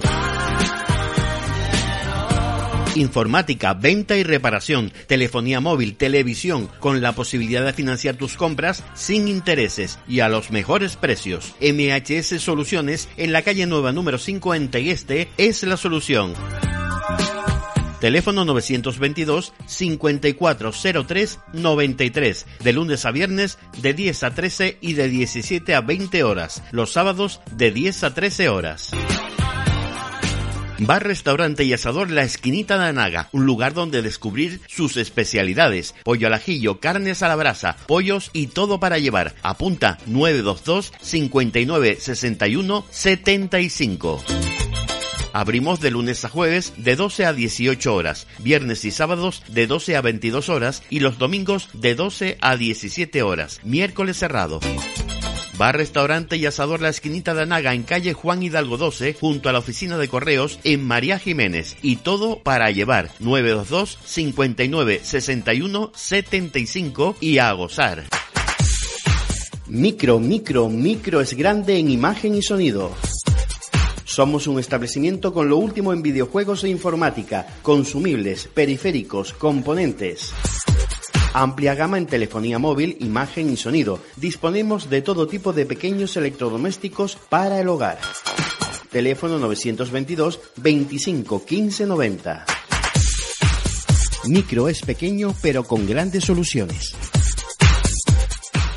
Ya sabe que Micro está en la calle Herradores número 98 y que además puede comprar en Micro las 24 horas del día a través de su página web microtenerife.com. Restaurante Campo de Tiro Ravelo. Dentro del equipamiento deportivo con dos canchas para la práctica de distintas modalidades de tiro al plato. Ambiente familiar y acogedor con la mejor cocina de nuestra tierra. Variedad en entrantes, deliciosas carnes, puchero y escaldón, así como exquisitos postres de elaboración casera. Restaurante Campo de Tiro Ravelo. En calle Lomo Piedras 236 el Sauzal. Haga su reserva en el 922 58 50 70. Les esperamos con sumo gusto. Restaurante Campo de Tiro Ravelo. Velamos por su seguridad cumpliendo con la normativa anti-COVID en todo momento. ¿Quieres lo más fresco en carnes? Lo tienes más cerca que nunca en la carnicería de Anaga, en la entrada principal de Mari Jiménez junto a la Caixa, a 50 metros de la carretera general hacia San Andrés, con carnes frescas del país, pollería y elaborados de fabricación propia, y además con todas las ofertas y novedades en Facebook. Lo más fresco en la carnicería de Anaga, en María Jiménez. Ah, y recuerden nuestro horario, de martes a viernes de 8 a 15 horas, los sábados de 8 a 14 horas y los domingos de 8 a 13 horas. Números de teléfono de información 658 525 333 u 822 174 048. Si piensas hacer reformas en tu vivienda, edificio o local comercial, llama a FEPECO, la patronal de la construcción donde están las verdaderas empresas y autónomos profesionales del sector. 922 24 53 07. Es una garantía y tu mejor inversión. 922 24 53 07. FEPECO, sin construcción no hay vida. También puedes informarte en el 663 85 14 53. Momentos con la familia, amigos, sabores de toda una vida. Durante más de 35 años, Hamburguesería Isaac te sigue ofreciendo en las canteras subida a las Mercedes, perritos calientes, hamburguesas, vikingos, bocadillos, papas locas, batidos, refrescos y todo para llevar. Apunta 922 26 85 54. Abierto de lunes a domingo, miércoles cerrado. Hamburguesería Isaac en carretera al Monte de las Mercedes, kilómetro 3, Las Canteras, 922 26 85 54. Ven y se te hará la boca agua. Estás escuchando Radio Muelle. A toda radio. La vajilla se debe lavar bien en lavavajillas o bien con agua caliente. El lavado de la ropa se debe realizar sin sacudirla y a una temperatura entre 60 y 90 grados. Además, en la limpieza de la habitación, ten la precaución de limpiar desde el fondo de la habitación hacia la puerta, siempre primero con agua y con jabón y luego con una solución de lejía. 20 mililitros de lejía que rellenas hasta un litro de agua y con eso limpias el resto de superficies. Y en relación con la basura, ten en cuenta que dentro de la habitación de la persona enferma hay una basura con sus residuos que a la salida de la habitación meterás en una segunda con tus guantes y con tu mascarilla. Y esa segunda bolsa bien cerrada será la que se incorporará a la bolsa general del domicilio para poder ser enviada a un contenedor. Que por cierto, en estos casos es el contenedor del resto de basuras. No se hace una división para reciclado. En estos casos está recomendado por las autoridades sanitarias que todo se deposite en el contenedor del resto de basuras a toda radio. Sintonizas Radio Muelle.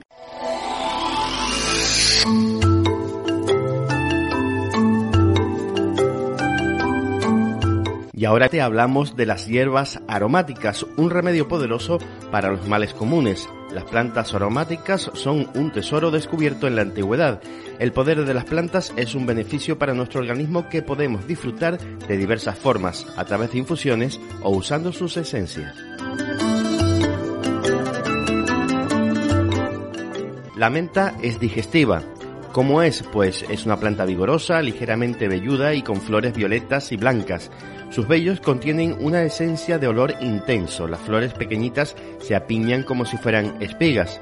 Sus propiedades, en una infusión y cocinada, alivia náuseas, flatulencias y diarreas. Mejora la formación de bilis y ayuda al páncreas a realizar sus funciones. Su acción calmante hace que se utilice mucho en aromaterapia. Hablamos ahora también del romero que estimula la memoria. Es un arbusto oloroso clásico de la región mediterránea y sus hojas son delicadas, alargadas, muy perfumadas y ricas en aceites esenciales. Prefiere las zonas secas y los lugares abrigados. Dentro de las propiedades fortalece y mejora la memoria. Posee propiedades hidratantes, revitalizantes y reparadoras. Además, es útil para tratar la epilepsia y el vértigo. En loción calma los dolores musculares. Y pasamos del romero a la lavanda que calma los nervios. Es una de las plantas más comunes en nuestros campos. Florece en verano y sus flores son de un color azul violeta inconfundible. Su aceite esencial es el más puro que existe. Dentro de sus propiedades es una planta que es un tesoro con el que preparar lociones, alcoholes y colonias. Tiene propiedades antisépticas, terapéuticas y antiinflamatorias. Además posee efectos relajantes. Y ahora hablamos de la canela que protege de la gripe. La corteza del canelo se ha convertido en una de las especias más importantes del mundo. La canela es originaria de la India, crece en las selvas en árboles de hasta 18 metros. Dentro de sus propiedades es muy efectiva contra los síntomas de los procesos virales, como por ejemplo los resfriados. Además estimula la circulación sanguínea y soluciona problemas digestivos como náuseas y vómitos y también hablamos eh, bueno, de sus propiedades y de cómo es del tomillo que limpia tus bronquios, una planta típica de la región mediterránea de hojas pequeñas y cortas. Sus flores se disponen en espigas y son de color rojo pálido. Despide un intenso aroma, crece en todas las partes del mundo. Dentro de sus propiedades se utiliza mucho en fitoterapia y cosmetología y realza los guisos.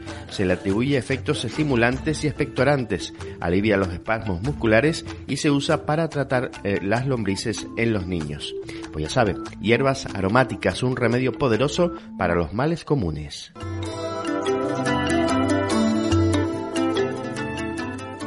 Sintonizas Radio Muelle. A toda radio. Hay un lugar sereno donde desaparecen los problemas mentales y emocionales, el preciso instante que vivimos. Lo dice María Jesús Rivas, psicóloga clínica e industrial. La quietud interior solo puede conocerse y sentirse cuando la mente atenta al aquí y a la hora, el momento en que transcurre la vida. Si actúas centrándote en la conciencia del presente, tu desasosiego desaparece. Para conquistar el presente, estar cómodo en cada instante y sentirte a gusto contigo, ampliar la conciencia, serenar la mente y las emociones, practica estos ejercicios e incorpóralos a tus hábitos diarios. Atentos, atentas y apunten. Primero, respirar el momento. Fíjate en tu respiración mientras entra por tu nariz. Observa cómo hace una pausa antes de salir a toda prisa cuando exhalas. Siente como tus músculos se ablandan, relaja tus ojos, mandíbula y cuello. Fíjate en la forma en que tu mente se aposenta en la calma. Bienvenida, ya estás aquí.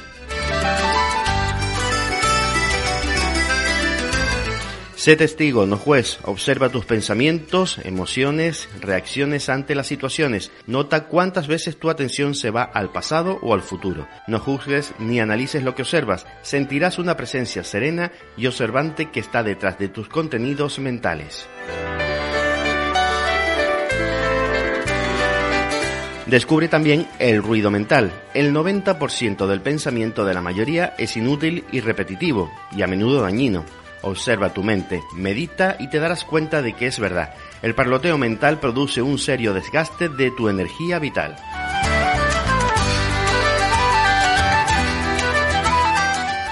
Acepta tu presente. Algunas personas siempre prefieren estar en otra parte. Si tú aquí te resulta insoportable y te hace desgraciado, tienes tres opciones. Retirarte de la situación, cambiarla o aceptarla. Elige una opción y asume las consecuencias sin excusas ni negatividad. Evita el sufrimiento, tu dolor surge de una falta de aceptación. Aceptar no significa resignarse, sino asumir cualquier cosa que contenga el presente, sin resistirse, como si se hubiera elegido, y luego actuar para resolverla a favor de la paz interior. Vive en vez de esperar. Muchos esperan a tener un trabajo, a que los niños crezcan, a hacer dinero o a triunfar para empezar a vivir. La verdadera prosperidad es sentirse agradecido por el momento presente y la plenitud de la vida ahora mismo. No hagas nada. Asociamos el estar ociosos con la pereza. Sin embargo, quedarse quieto tiene un valor. Concédete permiso para no hacer nada en algún momento a lo largo del día y alábate por ello te sosiega y revitaliza. Y también magnifica lo bueno. Los pensamientos tienen el poder de influir en tu comportamiento. Este transmite a los demás cómo deben tratar y confirmar. A su vez, tus pensamientos sobre ti y el mundo. Intenta evitar el exterior y entra en ti ideas positivas y aprende a soltar en vez de aferrarte a las cosas, ideas o relaciones, ya sean buenas, innecesarias o nocivas, haz caso al mensaje de tu respiración. Déjalo correr, déjalo estar. Hay mucho más. Reemplaza tus creencias, fíjate en los pensamientos sobre ti que parecen una y otra vez en tu mente. Si te han enseñado que eres egoísta, sustituye esta idea por una verdad afirmativa. Me amo a mí y extiendo este amor a los demás. Ya sabes, hay un lugar sereno donde desaparecen los problemas mentales y emocionales, el preciso instante que vivimos. Cada 15 segundos se diagnostica una mujer de cáncer de mama. Mujeres que necesitan valentía para hacer frente a cualquier adversidad. Fuerza para enfrentarse a la nueva lucha. Coraje para superar los retos de la enfermedad. Mujeres que necesitan saber que no están solas Mujeres que nos necesitan. Saca pecho por ellas. Por todas las que se enfrentan a un cáncer de mama. Vamos a demostrarles que estamos orgullosos y que luchamos a su lado. Compra nuestros productos solidarios y saca pecho por ellas.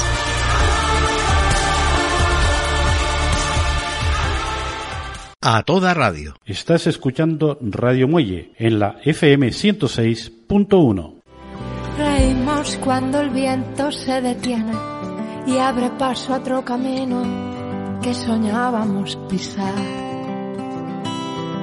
Reímos cuando ya somos más fuertes, cuando somos más valientes que las ganas de escapar.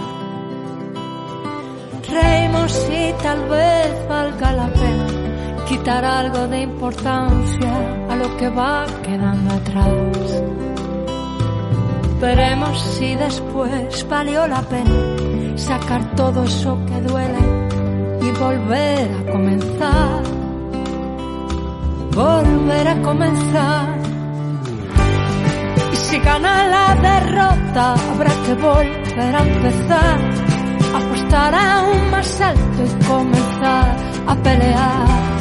Sé que el vértigo se irá, pero solo si te atreves a saltar, saltar una vez más.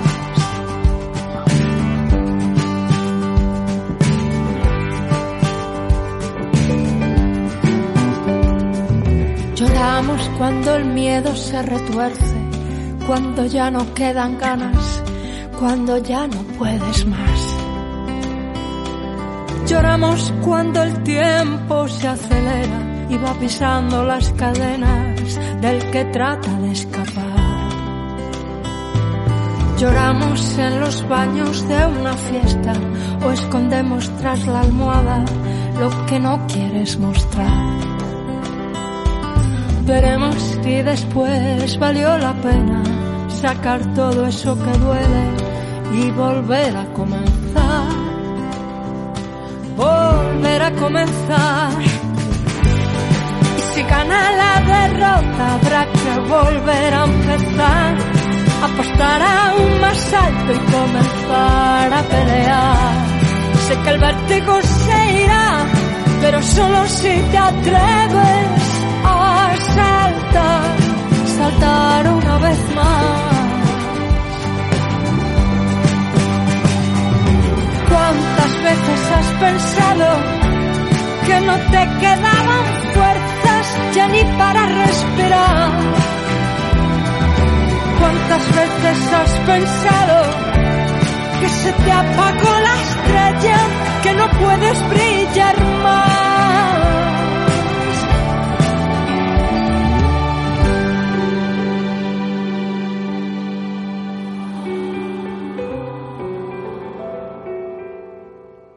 A toda radio. Estás escuchando Radio Muelle.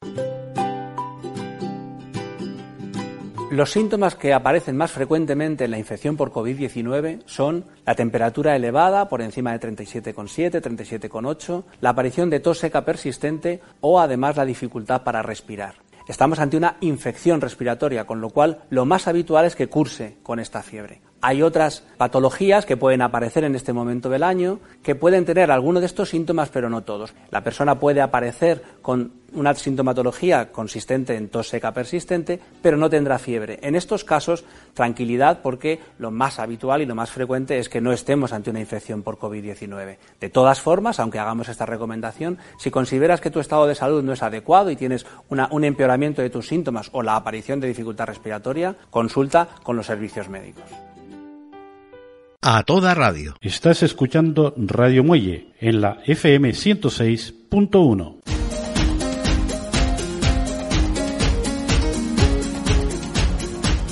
Lo dejamos aquí por hoy. Mañana más en A Toda Radio en Radio Muelle. No falten. Hasta mañana.